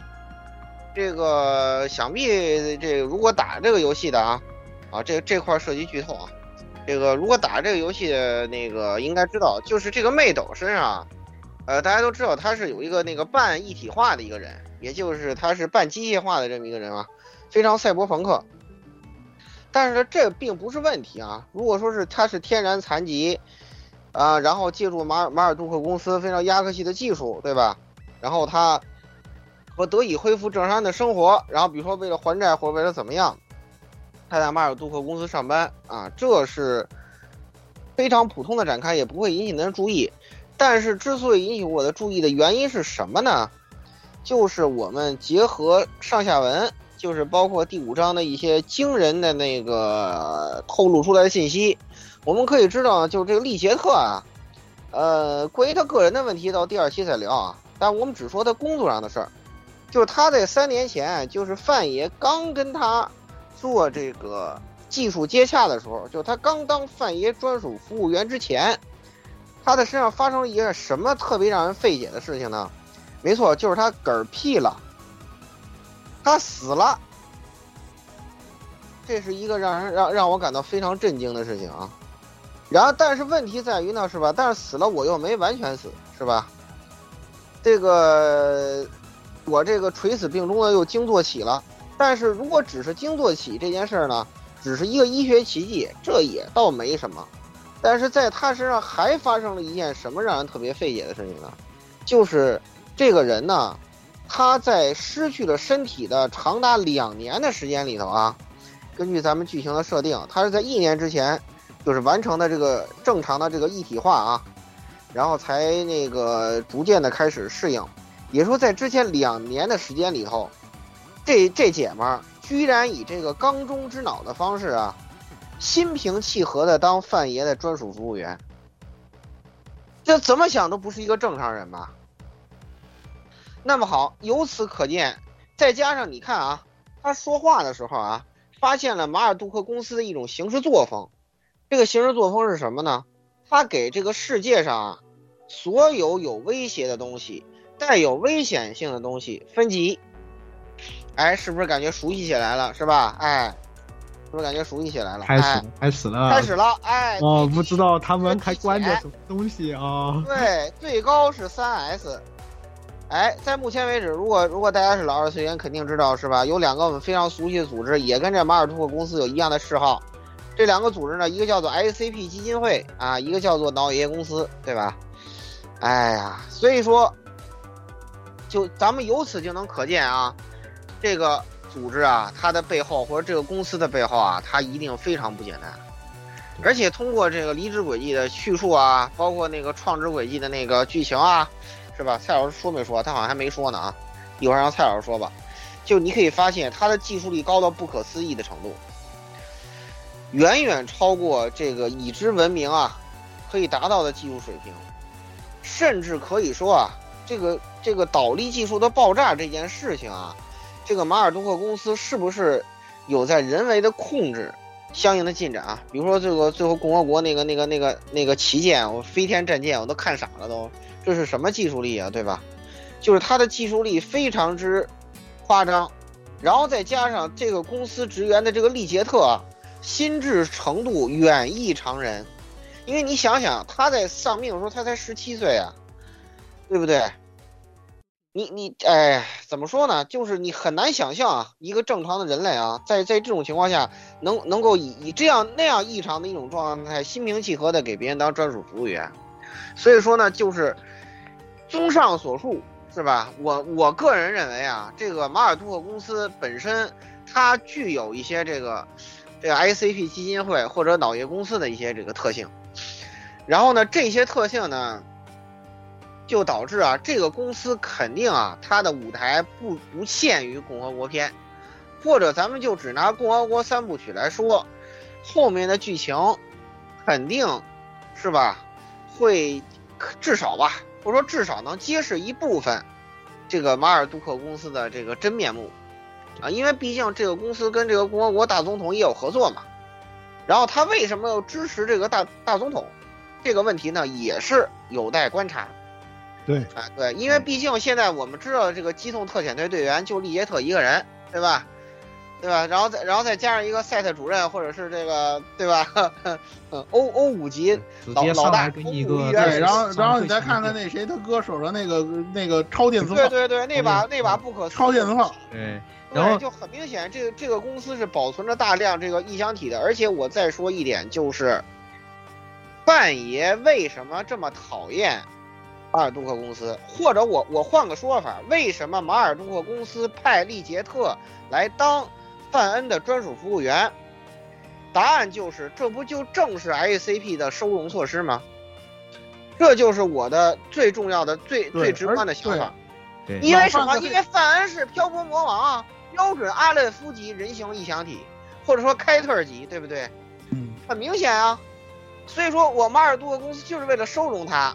所以说，相当于他那个武器实验协议，就类似于一种什么？类似于一种收容协议。而至于范爷为什么会接受这种收容，我们留到第二期人物片再说。哎，我会给大家提一个这个美国著名学心理学家这个罗斯女士的这个这个心理学理论啊。这个问题呢，就到第二期再说，好吧？那个那个，来蔡老师，你先说一下。其实刚才对，其实刚才那个对，嗯，除了那个黑黑入星辰之间这个事儿，就刚才其实已经提到了。最最给大家震撼的就是那个宫阙那场结尾的时候。大总说那个所谓的王力宇宙军啊，一听到这个事儿之后，我估计所有人都傻了，我都惊了。这一下子就又暗黑无限破了，是吧？这一下子变科幻，哎呀，我天哪！嗨，对，法老控，我才是真正的宅社。嗨，回头那个下一期，回头下一期讲那个卡特尔的时候，还还有还有刚才待会儿接接下来要说的工学院，我们还会提这个事儿，就是完全就是已经让我们就完全就是不在一个层次上，让我们感觉这个轨迹都已经不在一个层次上。然后你再想想当年的，你再想想当年的帝国，你再想想当年的利贝尔，你就想 这些地利贝尔过的都是什么生活？对呀、水深水深火热，好吧，简直就是十真的。八世纪中世纪的生活。对对这边的这些人，哇，真的是是吧？开着对开着小车，吃着火锅，是吧？爽的不要。对呀、手手还有有手有手有有有手机有网络，好吧？对我那我现在知道为什么利贝尔游击士协会这个势力这么大了，是吧？就没有什么别的啥玩意儿这个也没有啊。对对，天天你想他们天天出门打小怪兽，好吧？摇把子电话了，大家可能有印象了，还摇把子电话，对对吧？这这当初为什么说这个一代版本一代神这个事儿？我之前就在闪鬼的时候也跟大家聊过了，就是你的视角不一样了。你站在帝国的边的时候，你在帝国视角，你就觉得这大陆上有谁能打得过帝国啊？这帝国简直无敌了，是吧？永远的神。但是你现在站在共和国角度，你再想想呢，帝国那都是些啥玩意儿？对啊，你那你要没有那个巨大唯一，你要没有那个一休卡尔、一休一休麦鲁卡的那些东西，你跟共和国你比什么呀？你打什么呀？你打毛啊？打打打打根本打不根本就打不了。你现在感觉就是这个样子，是吧？后边那个回头讲到兽狼，大家也都知道，你帝国那个那个那个高达什么什么什么什么这那个骑骑骑士有什么用处是吧？我一辆车我就给你砸了。对吧？就这种东西根本就不是个事儿，根本就不是个事儿，根本就对，这这就很正常的事情，因为你视角不一样了。我们现在站的就是共和国的角度。之前我在之前我就跟大家说了，你站在共和国的角度，你再看待原来的那些事件，你的那个视角和你的范围跟你原来完全完全不一样。马尔杜克也是这个事儿，公接下来要聊的这个工科学院，它也是这么一种情况。工学院呢，实际上严格意义上来讲啊，它这个是不是作为一个势力存在？很难说，因为这个工学院本身啊，它也不是一个铁板一块的这个组织。它这个里头，乌尔努社和这个本身的这个理科大学，他们之间也有很大的一部分矛盾。这个矛盾基本上就靠着汉密尔顿压着的。关于汉密尔顿，大家都知道，这个爱普斯坦博士的三位高徒，所谓三高徒之一。你像那个拉呃提坦的他爷爷拉塞尔，然后呢，在帝国篇出来的那个施密特，再加上汉密尔顿这三个人，哎。轨迹算是把这个坑给大家填完了，没有什么太大问题了，可算是填好了一个坑了，是吧？大家也都看到了，汉密尔顿博士本身的威望，他的这种嗯这种气质，或者说是怎么样的，可以在目前的这个状态下，能压制住穆呃理科大学和这个乌尔努社这两个社的这两个组织他们之间的这些矛盾，包括那个工匠工匠工匠组织，他们也是，因为他是一个领头的嘛，所以说目前来讲还好。但是乌尔努社本身也有一些问题，在这个工学院那张，就是卡特尔这张，大家也都看到了，是吧？不止一个教授想搞这个机械飞升啊，咱们那个加拉汉博士啊，那是加拉汉教授嘛，啊，对对，然后还要压榨这个实验室的人，对，还压榨不知道说什么好，我玩个游戏也要看这个内容，好吗？对啊，言语你应该有所体会啊，对吧？压榨实验室，我真的是无语，对吧？但是手心手手心攥紧了，是吧？就看着这种剧情。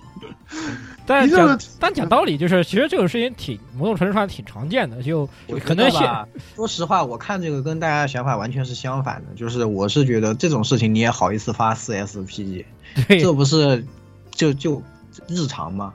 这种事情对我们来说真的就是属于他们不是要导导那个。导导博士嘛，就要让就是说准备弹劾他们，就好像那种感觉。对对对，收集他的各种证据，对吧？就是这个。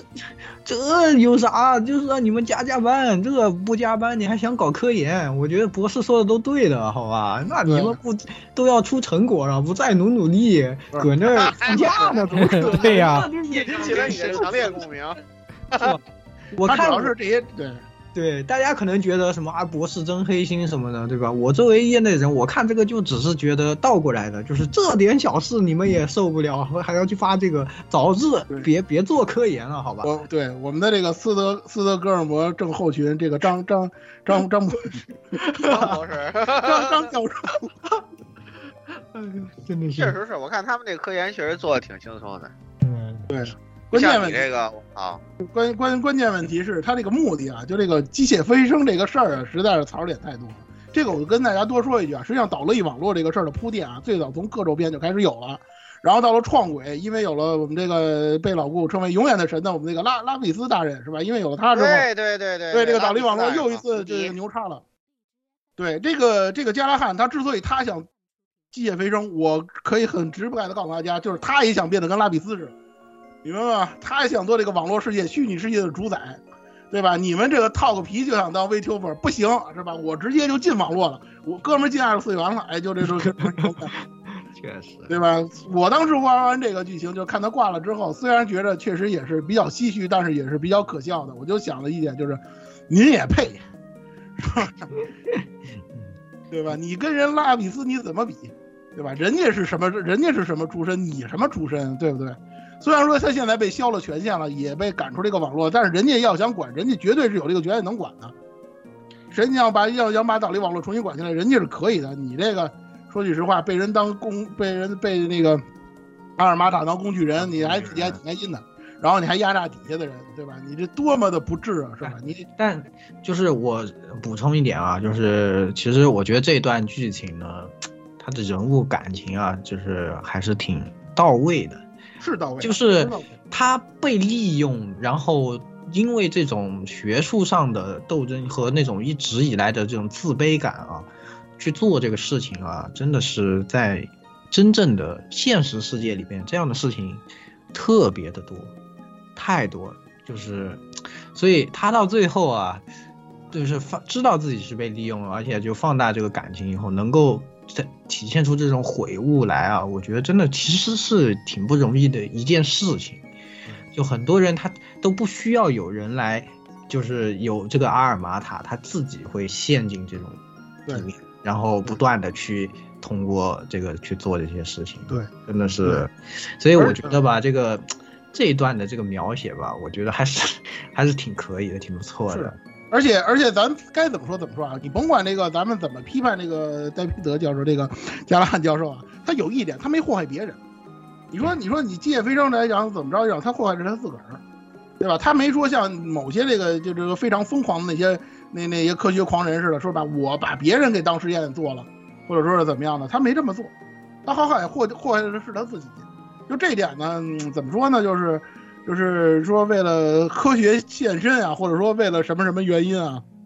终极的答案呀，对吧？就是一直以来都像从炼金术时代就一直在追求的。我飞升是为了啥？也不是为了当 VTuber，我就想知道这个终极答案，这个 E 等于 MC 的平方到底怎么算，对不对？啊，对，他就是想知道这个东西，是其实是回到根是一个对科学的追逐，只是他他这个手段就歪了，就是被被被人使了这个小伎俩以后走歪了路了。嗯，但是这个出发人还是挺这个的，比较让人唏嘘吧。而且他最后确实干了一些好事嘛，开源了，然后把那些重要的那些那个资料和信息交给那个呃汉密尔顿博士了嘛。包括他们研究核武器，应该就是核武器啊。我觉得他们研究就是就是就是就就说白就是反这个名字就是就是就是核，就是核，就是核武器嘛。这种东西大家也能看到了，核武器其实都是已经。可能是反物质武器了，都不知道。对，反物质，反正就感觉好像技术力上更高一层嘛。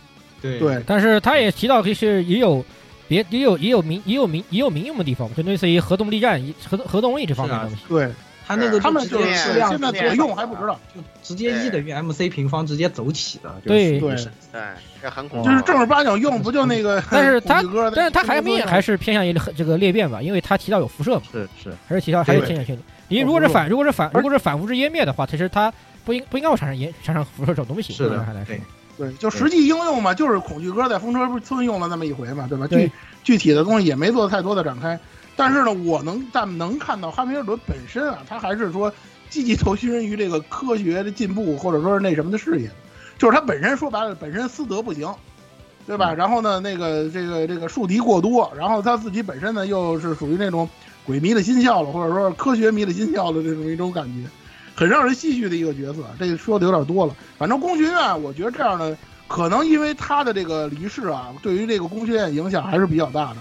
就接下来剩下那些人，他们会怎么做？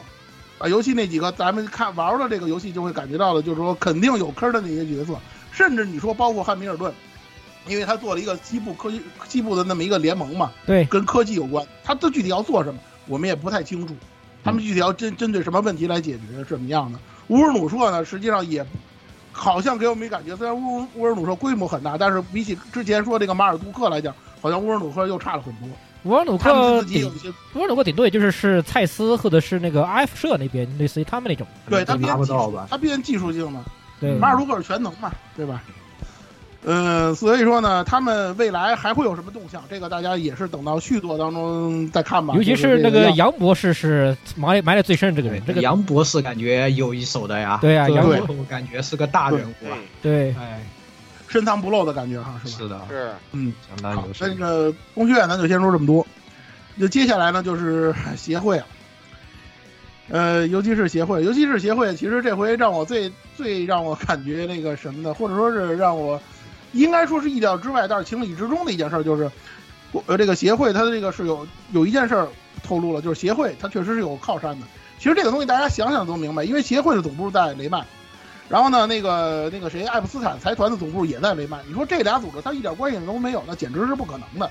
以前在控制，尤其控制轨迹里头，尤其是协会经常给大家一种超然的啊，这个不参加、不掺杂任何这个政治势力的啊，没有任何倾向，他他他就是真正的真正中立 NGO 吧，多伙伴，真多伙伴，然后啊正义的伙伴，而且是真正真的 NGO 组织，好吧，好像是真的是 NGO，啊，好吧？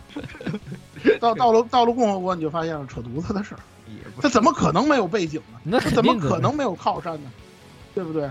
这个问题，说实话，就是说，当然这个你如果说你把这个当成吃书的话呢，那也可以。但是我们认为呢，实际上协会的描解呢，到了共和国呢，实际上我们有了一个更多的角度，或者说一种更全面的认识。这是我们对于游击士协会最大的一个，可以说是最大的一个变化了。而且呢，这里面呢，确实也体现了一些，就是法老宫在剧本上的一些问题。这个在缺点部分我没有跟大家提。其实这个东西以前啊，老跟大家聊这个事儿，就是所谓的这个轨迹系列可玩性与强叙事剧情逻辑之间的这么一种矛盾。在这个公，在这个游击士协会上，其实体会的非体现的非常明显。因为在空轨时期啊，游击士协会这个事儿，尤其因为主角他就是就是协会的人嘛，他呢，他的在这个剧情的展开，包括那些所谓的可玩性那个部分，比如说支线任务啊之类的呀、委托啊这些事情呢，跟他的这个剧本是有机结合到一起的。等于说那个时期呢，这部分没有什么太大的问题，甚至说是一种相互成全、相互扶持的这么一种状态。但是到了离轨这两块的问题，就在这个游击士协会体现的就非常明显。我给大家举一个例子，你比如说像那个手配魔兽这个事儿，手配魔兽这个事儿，按理说它就应该是游击士的任务，就是游击士该活该干的活儿，甚至说在克咒篇，游击士跟那个所谓的这个特务支援科，他就靠着这个事儿来互卷的。这个大家都有印象，老罗当初老说嘛，我们这块卷不过这个，卷不过这个游击士协会嘛，就是因为这样的任务呢，他们也得接，然后他们的那个表现呢又不如协会，但是到了这个共和国篇就很尴尬了。你说像这种游击，你说这种手配魔兽这种事儿，你也交给理解优去干。你说理解优干的事儿吧，你说是干一些不白道也干不了，黑道也干不了，就是那个灰色地带的事儿呢，那我们还能理解。你说像这种事情，你也要把它交给这个。啊，你也要把它交给理解修理解流去干，然后你游击士协会你也不缺人呢，你说你剑女也有，老金也有，啊，这外派支援的这个飞也有，这么多 A 级，啊，这么多游 A 级游击士都在这儿，然后你这事儿你解决不了，你还得把它扔给别人，对吧？你游击士协会上来说，这些 A 级杀点那种通缉魔兽不是那叫叫那叫事儿吗？对，而且而且大家玩这游戏你就知道，你像那个有些任务，甚至是老老金就直接派给这个老范的。对呀、啊，你在干嘛？你摸鱼去最离谱的事儿，他还要加钱，因为有老范说了，我这个呢，你得得比你这个高，我我得赚差价。对对对，对，我得赚差价。然后然后等于是你想想，他如果接了这个东西，拿了委托费吧，他还要贴钱给老老老范去做。对啊，你像比如说他他五千，那个米拉接了，他老范要要六千，他还要自己贴一千。我心想，我想来想去，这个这个金这么做是什么目的啊？他是在变相的给那个送那什么呢？就给那个贱女助攻呢？对对对对对对对对对，是吧？就找机会让他们俩碰面，对吧？对我把这个这游击士大家都能接，我看他接了哪个，我就把这个单子发给呃给那个发一份给。哎，对，然后结果结果贱女每次都吃来，等老关这事老范这事干差不多了，贱女。哎，您到底是游击士还是警察？你告诉我。所以我就说这事儿吧，就是其实其实他这个活干的肯定不完全是那什么，你知道吧？老金就非常明显的希望他俩能成，对，特别明显。这这老金啊，我真的觉得就每每一个系列里面，这个出来形象都有点不大一样。对呀、对，没错。以前以前觉得以前觉得老金这人就是一个有点死板的，有点武傻死死板的武痴，实际上就是就是是太导流开始，太导流舞痴。对一开始就是我只要打架，我只是想云游四方，对吧？对磨练自己。对，解决我这个师哥的问题，解决师哥的问题，然后跟跟雾香又是那种就是又是又是个傻大个儿，对吧？一个愣头青儿，又就还没解决啊搞得不明不搞得不明不白的，让让你看得急，这这这这这个感情生活也是。对结果现在一转，哎，你这人小心乐死人了，乐死人了还行。但是问题是你跟雾香怎么还是这样的？你疯狂给剑里送助攻，但是你怎么跟雾香还这样呢？是怎么回事？对啊，你那你是到底怎么回事？对呀、那你们仨人成三角恋了，这是吧？当然这种情况很正常，对吧？我们也没做做太更高的预期，但是你成天到晚的跟兽狼五五开，这我受不了啊！对呀、是的呀您，那点本事呢，大哥？对呀、出息呢？对，出息呢，大哥。呢，堂堂堂堂这个这个这个这个，我也不是谦虚的，这 S 级游击士，对吧？跟一个结跟一个跟邪跟结社的一个代行者这还打的有来有回，我是服气了。那关键七八年前，多少年前啊？就已经是五五开了呀。五年前这吧你到底去练哪去了？对呀、你练哪去了？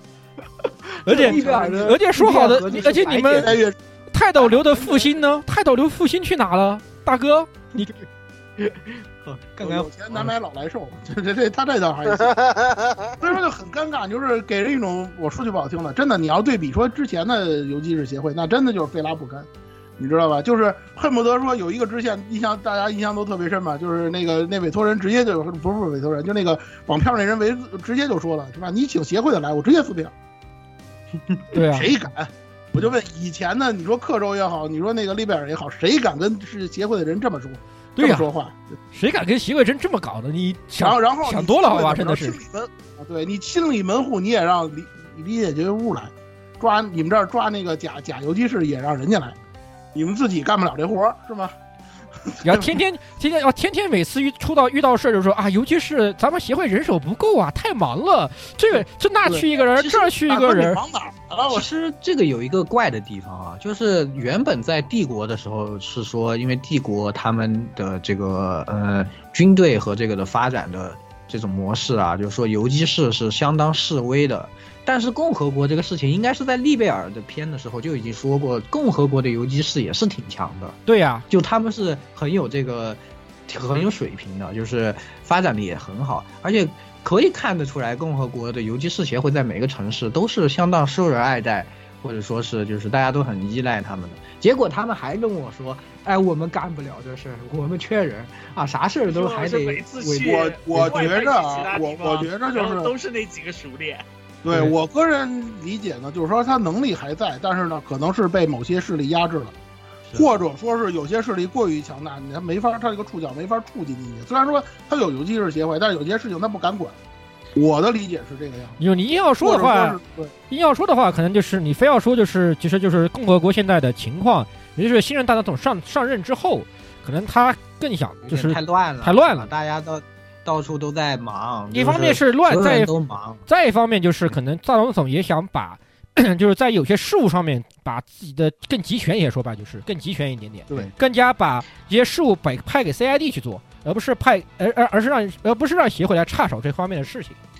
对，然后你看就且甚至其实我觉得，甚至还有就是会不会共和国还发生着其他事情？因为你要像这样想，飞、剑女还有金三个人同时一起出一个案子，这事儿要多要有多大？非还是借调过来的，对还对，借调这还还得是借调来的人。是的呀。你要想想这个事儿要有多大，要这么三大个大要这这么是啊，你像以前在在那个利贝尔。克罗斯贝尔的时啊克罗候，斯贝尔的。调调一个风之剑圣 A 级的就已经是天大的事了。虽然现在是吧封建直接给你封建也只是整三个封建也是准啊 S，对，封建准 S 啊了，但是封建是 S 级，准关键 S 是 S 封建是 S 了，但是呃但是但是老金也是其实也是准 S，老金是可以上 S，他自己不想上而而已。对，而且而且而且还他他说了共他自己没有他自己不升了，对，嗯，他是准 S，他自己不愿意升了，是这是这么回事儿。而且根据近近藤社长的话讲，后面的作品当中肯定会有 S 级的游击制要调到这儿来，所以说就是说侧面上也能说明一个问题，就是共和国现在的局势远比大家想象的要复杂，嗯，太乱。很多很多的势力，很多很多的这个触手是这个中央组没法触及的。你说依靠国游击士协会吧，如果游击士协会真的是说这个人手不够，或者说是这个能能能力有所欠缺，或者说的这个触手触及不到的话，大家可能也要比较理解。他这个状态就是这么一个状态，是吧？也不能说完全要靠他来解决，有些东西协会确实也解决不了，对吧？这这这真的就是说触及触及不了，因为很多东西目前还没有展开嘛，所以说也不好讲。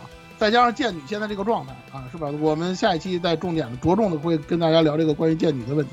这个期咱就先不说了，先留个先留个这个什么，留个悬念，留个扣啊。那个共和国不是那个共和国的这个协会部分，咱们先说到这儿。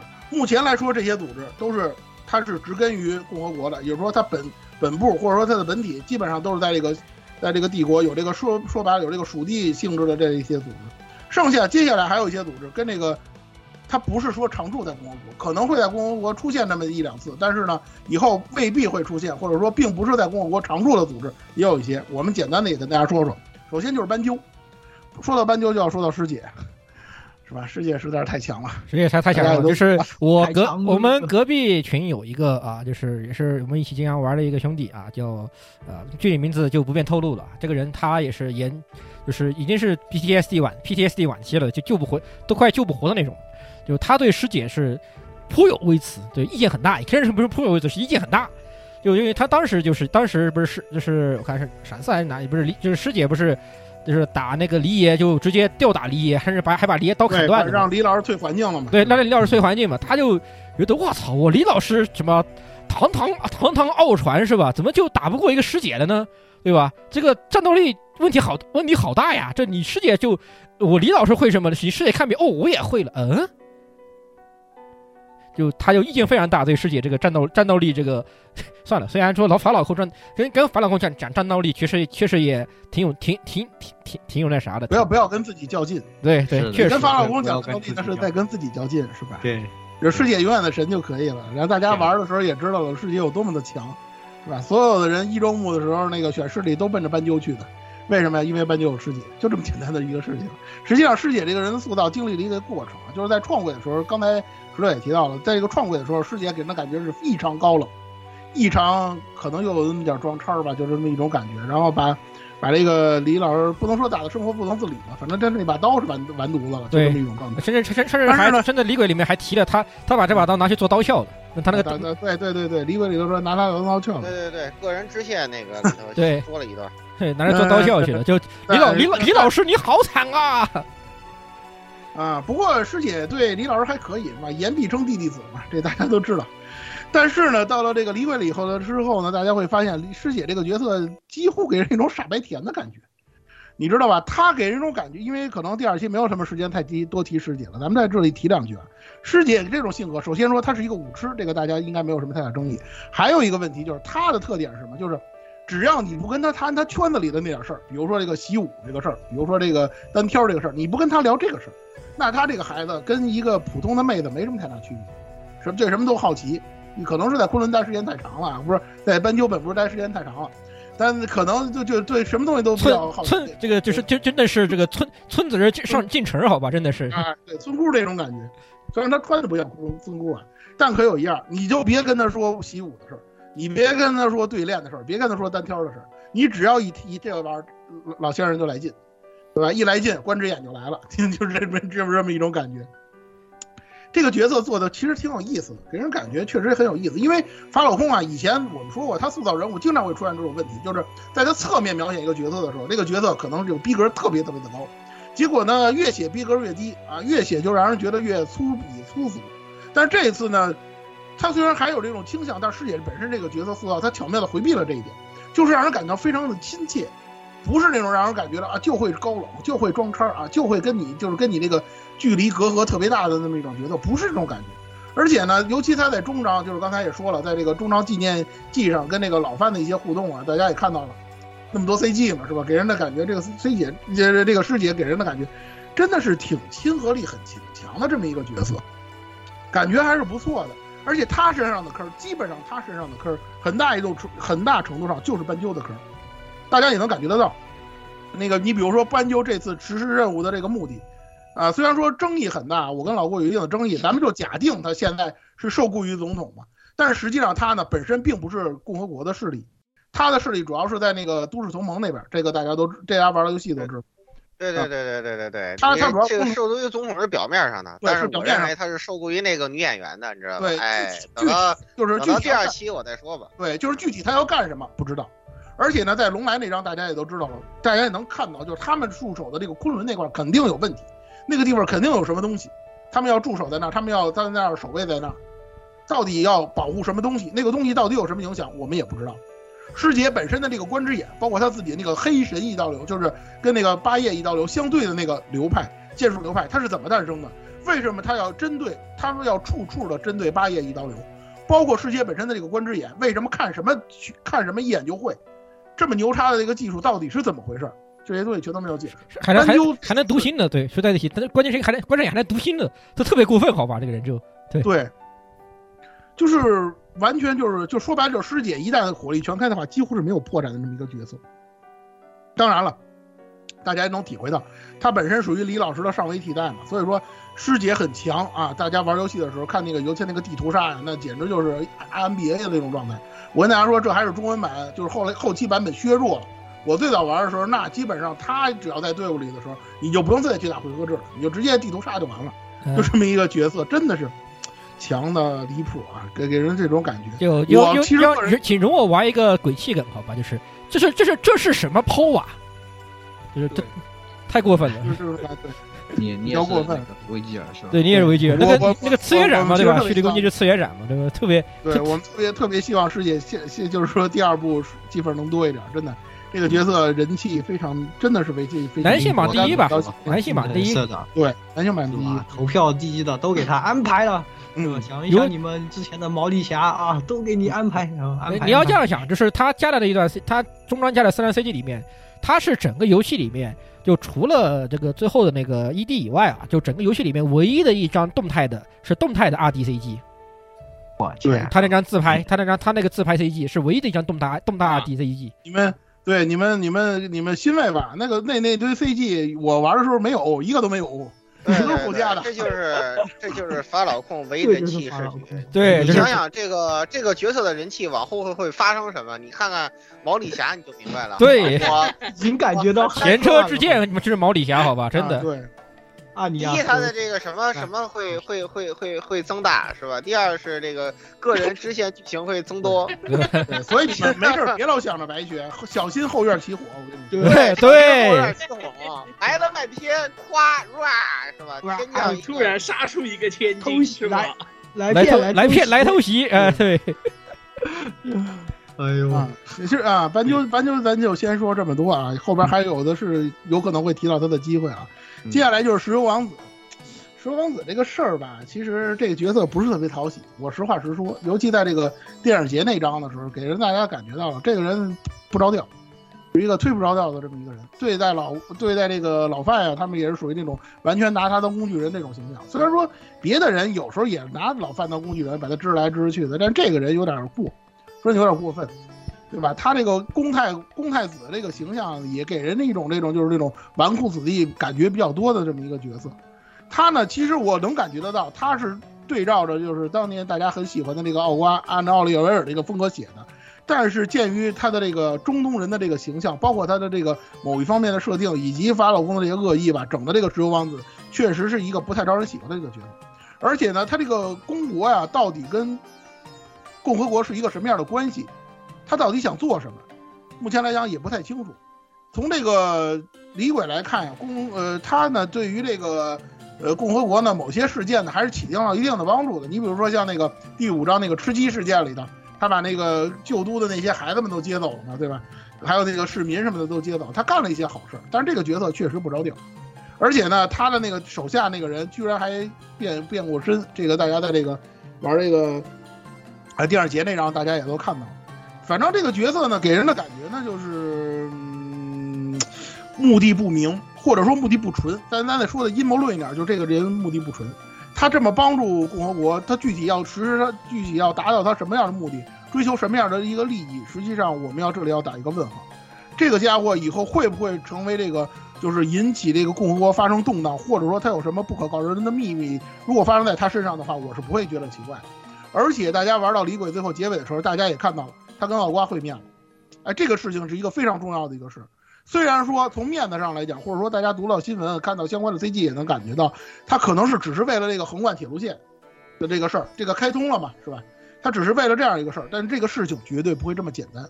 他到底想干什么？这个东西没有展开，跟很多势力一样，你没有展开。他自己也说嘛，他是奥瓜的粉丝，他是奥利维尔的粉丝，对，他是奥瓜，他是奥利粉丝。他但但那么他至于到底他粉奥利维尔哪个方面？哎，这可就有的说了，讲道理。我是觉得从他身上闻到了那个法老控历来的狗血的剧情。对对对对对对，跟老范的这个关系，到最后不管他，他不是主要角色，还好，我只能说还好，他不是。对对对。就是那个那个味儿又来了，是吧？太冲，有点有点遭不住，嗯，有点危险，嗯嗯。然后呢，就是结社，结社呢，在这个刚才咱们也提到了这个星辰之间的这个交易啊，是吧？盟主也说了，我信守承诺，这三年我不管你，三年之后咱们再看，是这么一个情况，没错。但是呢，影响不了结社底下的这些人瞎折腾，也没怎么折腾啊，基本上主要就是破戒、黄金蝶跟兽狼这三个人。你说破戒跟黄金蝶呢？这俩基本上是乐子人的这么一种状态，对，是吧？就是只是破戒这个人正面描写，破戒这个人就是就是个就是个行就是就是个真真正的乐子人，真正的乐子人，而且这个人就很危险，就是因为他毕竟是搞那种搞生化袭击的嘛，他本质上来说是个用这个使徒的，他是个纯粹的恐恐怖分子，恐怖分子，他这个你说你找小马哥来配吧，对。小马哥人费，你一说恰如其分吧，或者说怎么着，就是纯黑道没问题，纯黑道，纯粹的黑道。就他，其实某种程度上，他跟这次阿尔玛塔的的那个领袖那个恐恐惧哥，其实两这两人半斤八两，某种程度上真的是半斤八两。他要真闹腾起来，恐惧哥可能都都都都排不上号，都排不上号，弄不过他，都跑都弄不过他。不是，对他不是那种日本的那种黑道，他是正儿八经黑黑手党的那种性质。直接先给你吃了是吧？不不跟你搞这些这什么道义的，哎，还给你通知一声，没有的，没有的，没有的，他就直接就把你直直接默默的默默的就把你办掉了，就。也是老范牛逼发现了，好吧？不然真的就将老范一直对他警戒警戒心都特别对。对对，还是对大家对大家也都知道他是月光木马团来的嘛，三九跟他也有一定的关系，就是他很多地方就是说这次呢虽然描写的不是太多，他甚至基本的大招都没有出现。但是你能感觉到，这个人确实是一个非常阴险的这么一个人。这个在结社的这些就是所谓的使徒也好啊，这些执行者里也好啊，已经很难，也是很难得有这么一个家伙出现了。呃，大家近未来他会做些什么，真的是非常值得各位期待。然后就是黄金蝶，黄金蝶就甭说了，是吧？庄主的本色出演，对，是吧？呃，这个 Q 都变演了，啊，对，没错，对。你像那个龙来里头，他穿一身和服往那一站，就怎么看就怎么合适。然后一说京腔，哇看着我觉得太合适。我觉得，我觉得真的，你你你这个，你这个如果不不调查他的背景，你光听他配音，你绝对不会认为他是个大阪人。就是他说他的所有日本方言里头说的最不好的就是他的家乡话，他其他所有都比他大阪话说的好。对，没错，就很奇怪，他京都话说的好自然啊，比他大阪话说的自然多了。对，你就就就我们干报会玩家嘛，对，因为干报会里面他配的那个 UL 啊，就是你打你把这 UL 和那个装装这和这次那个黄金节拿来拿来一比，你就知道是什么是咋回事儿，是不是？对吧？嗯，对，其实。其实就怎么说，我觉得京都腔比较适合播音吧，这样大阪话嘛就生活更生活化一点，所以在这些里面会就说搞笑角色就很少。播音腔播音腔更多一点，而且这座有搞笑担当嘛，就别大就不需要他出来搞笑了，就是这种感。是的，是的。而且破戒黄金蝶很明显在续作里就是要准备当反派的，这个我觉得没有什么太大争议了。嗯，是。所以说呢，大家这个肯定以后他跟那个主角团啊，跟李解屋的这个对手戏肯定会不少，这个大家完全不用担心。迟早我们会跟他干。这次结社结社还有更还更奇怪，就更更更味道更怪的地方，就是跟那个歼灭天使的一些互动和一些剧情上面时候搞搞，反而反而搞得像个其乐融融大家庭一样的，我操！对啊，对对对对，大家还会，老说这结社团建嘛。就是对，就是什么现现员工给那个前员工来个送别会，那个叙旧，对叙旧，双方关系还挺好，其实关系还巨好，关键是还好像还他们以前还特别照顾那个歼灭天使一样，这个味道。主要还是这个主要还是歼灭天使光，这个咱们下期再说，下期我们会有专门的内容跟大家聊歼灭天使。对，是，对，好吧。然后那个兽狼刚才其实已经展开了说了一些了，什么拿那个老范的那个可爱的小皮卡砸砸这个共和国这个骑士这个事儿，对，砸砸高达，我靠，太过分，这个人。我操，那那段那段真的是我觉得对是真的是笑死我了，笑死的，就是作为一个同为机车手，虽然我虽然我是玩摩托车的，但是同为这种机男人的机车厨嘛，就是我觉得我突突然不能忍啊，不能忍啊！我我靠，血压血压一下子就高了，拳头一下一拳头一下就硬了，好吧，真的是。我范恩有三件事不能忍，是吧？洗洗桑拿、吃甜品和汽车，好吧？对我要是冒犯了我，一说啊一说了汽车，恨不得说遥控汽车我都不能忍，就这种状态。但是，但是我咱话说回来了，这个事件或者说这个东西放在兽狼身上非常合适，他的这个性格，或者说大家了解了他这个性格塑造、这个人物塑造，他干出这种事儿来一点问题都没有。你知道吗？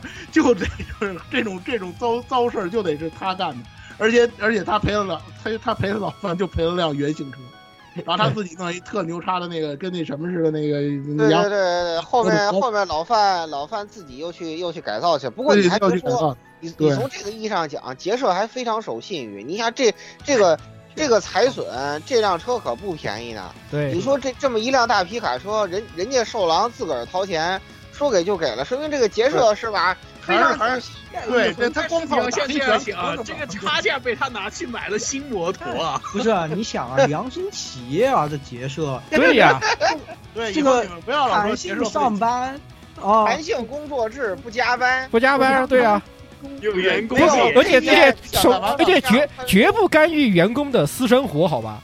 对，就是对，绝不干，就除就除非真的是有大事，就从来不会说是啊，我这个我抛掉结社的结社的这个的什么代行者的身份，我在过小日子的时候，你突然一个电话打过来说，哎，不行，你你给我开工，对吧？我们要去干，我们要去，我们要干开干活了，你给你给我回来，没这事儿，好吧？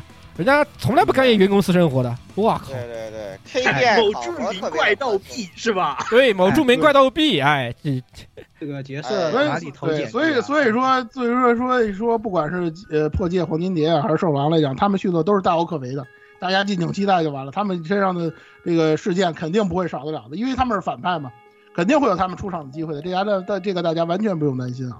对，然后呢，结社完了之后呢，就是星梅骑士团。星梅骑士团这次登场，我确实是登场这么多，这个星梅骑士我确实是没有想到。虽然说这俩星梅骑士，说句实话，实在是太废了，这点 大家能以前的逼格比起来也差太远完。全不，他们可能也比较年轻，相对来说比较年轻。嗯，对。然后呢，大你说他年轻，他还他还不如凯，我我咋觉得这俩还不如凯文呢？真的是。对啊，而且圣魂一个冰一个火，就一听就是那种葫芦娃里面最菜的两个。对，就是属于那种对，属于就是属于那种我觉得硬凑这不都不说凯文了，我觉得他不如枪哥，不如枪哥。不是枪哥，连连瓦吉都不如好吧？都不如瓦吉了，我操，都不如瓦吉好吧？真的是菜。对，而且他们本代呢，基本上做的事儿也是跟打野没什么太大区别。但是我得说一句，大家千万别忘了，就这个奥兰皮亚，他的那个天使，他是这个圣遗物，呃，这个说呃，他是这个遗物，圣遗物，这个大家一定要记住这个事儿。所以说，星梅骑士团他们来是有理由的，没有问题。因为一说这个回收圣遗物这个事儿，那基本上应该是星啊，梅对，包骑士团干的都。不都不止奥林匹亚的那个东西，包括那个那把剑，包括那把剑，对对吧？那把剑也对，是包括那圣遗物。包括那把剑，而且那把剑还有凯哥，还有凯哥的那双那双铠甲和他那他他的他他的斧枪都是圣遗物。对对对，哦，对，这不止，我所以这个说阿尔玛塔，你这么一想，阿尔玛塔好鸡巴过分啊！全员圣全员圣遗物在身，好吧？全几乎没点这种东西怎么敢好像是？外援呀、你像那个那个那影迷的那影迷铠甲哥，他是那哪儿？他是黄国的呀。啊，对，对，他是黄国。但是没有奇欧，他他他也是两他也是两把圣遗物，他好吧？他那个对他的匕首和那把那和他他他的炸弹全都是圣遗物。对，你就可见那个庭院啊、月光木马团，就那些组织，原来那些组织里头有多么有多少好东西。对，就所以说你这个他们来是没错的，没毛病了。而且呢，他们带来一个信息的就是星杯骑士团，它也不是铁板一块的。他那个那个僧众，就那些僧众们跟那个星梅骑士这些人也有矛盾，你们能够感觉得到这一点。所以说，他们现在给人的感觉就是说，很多很多的组织，包括之前那个组登场过那个组织，大家都看到，在深入描写的时候，你会发现他们当中其实也有很多很多的矛盾，这么多的坑，这么多的势力，这么多的问题，法老空在未来的作品当中能不能驾驭这些东西，能不能不把这些东西写崩？这个东西其实我们真的要打一个问号，我们不好说这些东西。你看大家就这么简单的罗了一些这些势力，你发现它有多少坑，有多少值得描写的地方，有值得需要多少需要圆的地方，你就会体会到了。是吧？为什么我说对这个《离职轨迹二》不是抱太大希望，就是在这儿，这些东西真的要写东西太多了。你很难把握，就是说这几中当中的关系，你要把它写的合理，写的有逻辑性，写的有说服力，像这部作品一样，其实真的很难很难。时间关系呢，这个关于共和国的势力，今天咱们就先说这么多。可能大家也感受到了，也体会到了，也发现了，就是最重要的一个势力啊！咱们这次的这个主角团理解觉屋，咱们可是基本上没怎么提呀。为什么呢？因为时间关系，实在是没有时间跟大家分分享这部分的内容。呃，那个关于理解觉屋呢，主这几位主角，包括他们，呃，帮助他们的，在他们身边的一些重要角色，或者说这些角色的内容，我们就放到离之轨迹的下一期。跟他们跟大家做细致的描写，呃，细致的描述和这个分享。对对对对啊，对，大家最期待的所谓的白学的内容，也将在下一期跟大家介绍。哎，对对对对对，下一期节目就是这个久违的白学白学第第三期节目了。哎呀，对，你们玩不到白色相册三，你们来玩玩离职轨迹，一样可以满足你们的这个。这不就是白色相簿三吗？你说啥呢？尤其尤其是可以看人吃，尤其是可以看人吃瘪这一点是非常的开心，好吧？这个东西，哎，我们我们聊这个组织这个节目组稿和这个开会的时候，我跟鸭子说了，我说这回这一期的结尾，咱们一定要用一首好歌，对吧？我就能听到了，是吧？对，听到之后，大家这个 DNA 就动了，大家 DNA 就 可以。啊，两期节目的封面都是充满了那个缺德佬的那种。缺德。放飞自我这一点，咱们是不会变的。创世轨迹时候，他们也有说了，不需要那么严肃，对吧？对对对对对，这次也是主要是消灭了一些这个这个次要人物的这个这个东西，要不然的话，后面实在是没法说。而且终究还是那句话，创呃离职轨迹给大家的观感实在呃观感实在是太好。对对。大家有心情就是有，真的是有有有对比就有伤害呀！你看闪二三四那是什么什么解宝玩意儿？对呀，都是冷钢轨迹。冷刚他只要想再提他，做的他只要做得好，咱们就愿意聊，咱们愿意跟大家分享。对对对呀，你看看这次这个各方都想拉拢的主角，人家就是，我就觉得很值得，是吧？这些人你们来找他就找对了。哎，没错，就应该找这个人。对对，你看他那李野，各个整个整个帝国围着说这个你们托尔斯七班啊，是一个很牛逼的势力啊，要帮我们。对对，然后觉得觉得这一班就是一帮小学生，就是。是啊，你就让这一帮学生决定你们一个国家的命运，人家自己都不知道自己要怎么决定。对啊，那个人只会说，哎呀，对对，咱就咱就不多说了，不多说了。下期下一期期待我们的这个人物篇，人物篇，人物篇。哎，好的。好，那咱们这期节目咱们就到此为止，先我们下期节目再来说最值得聊的部分，可以说是。对，各位期待，老兴奋了，对，老兴奋。那咱们下期节目再见，下期节目再见，再见，听众朋友再见，拜拜。OK，OK，还还时间控制蛮好，一小时四十二分钟。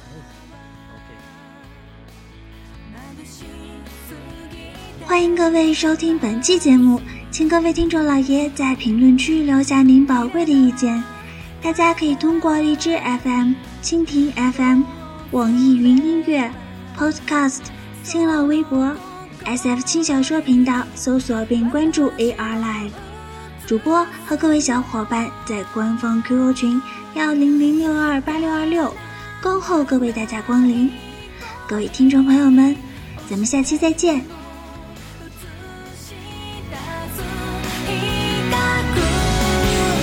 banana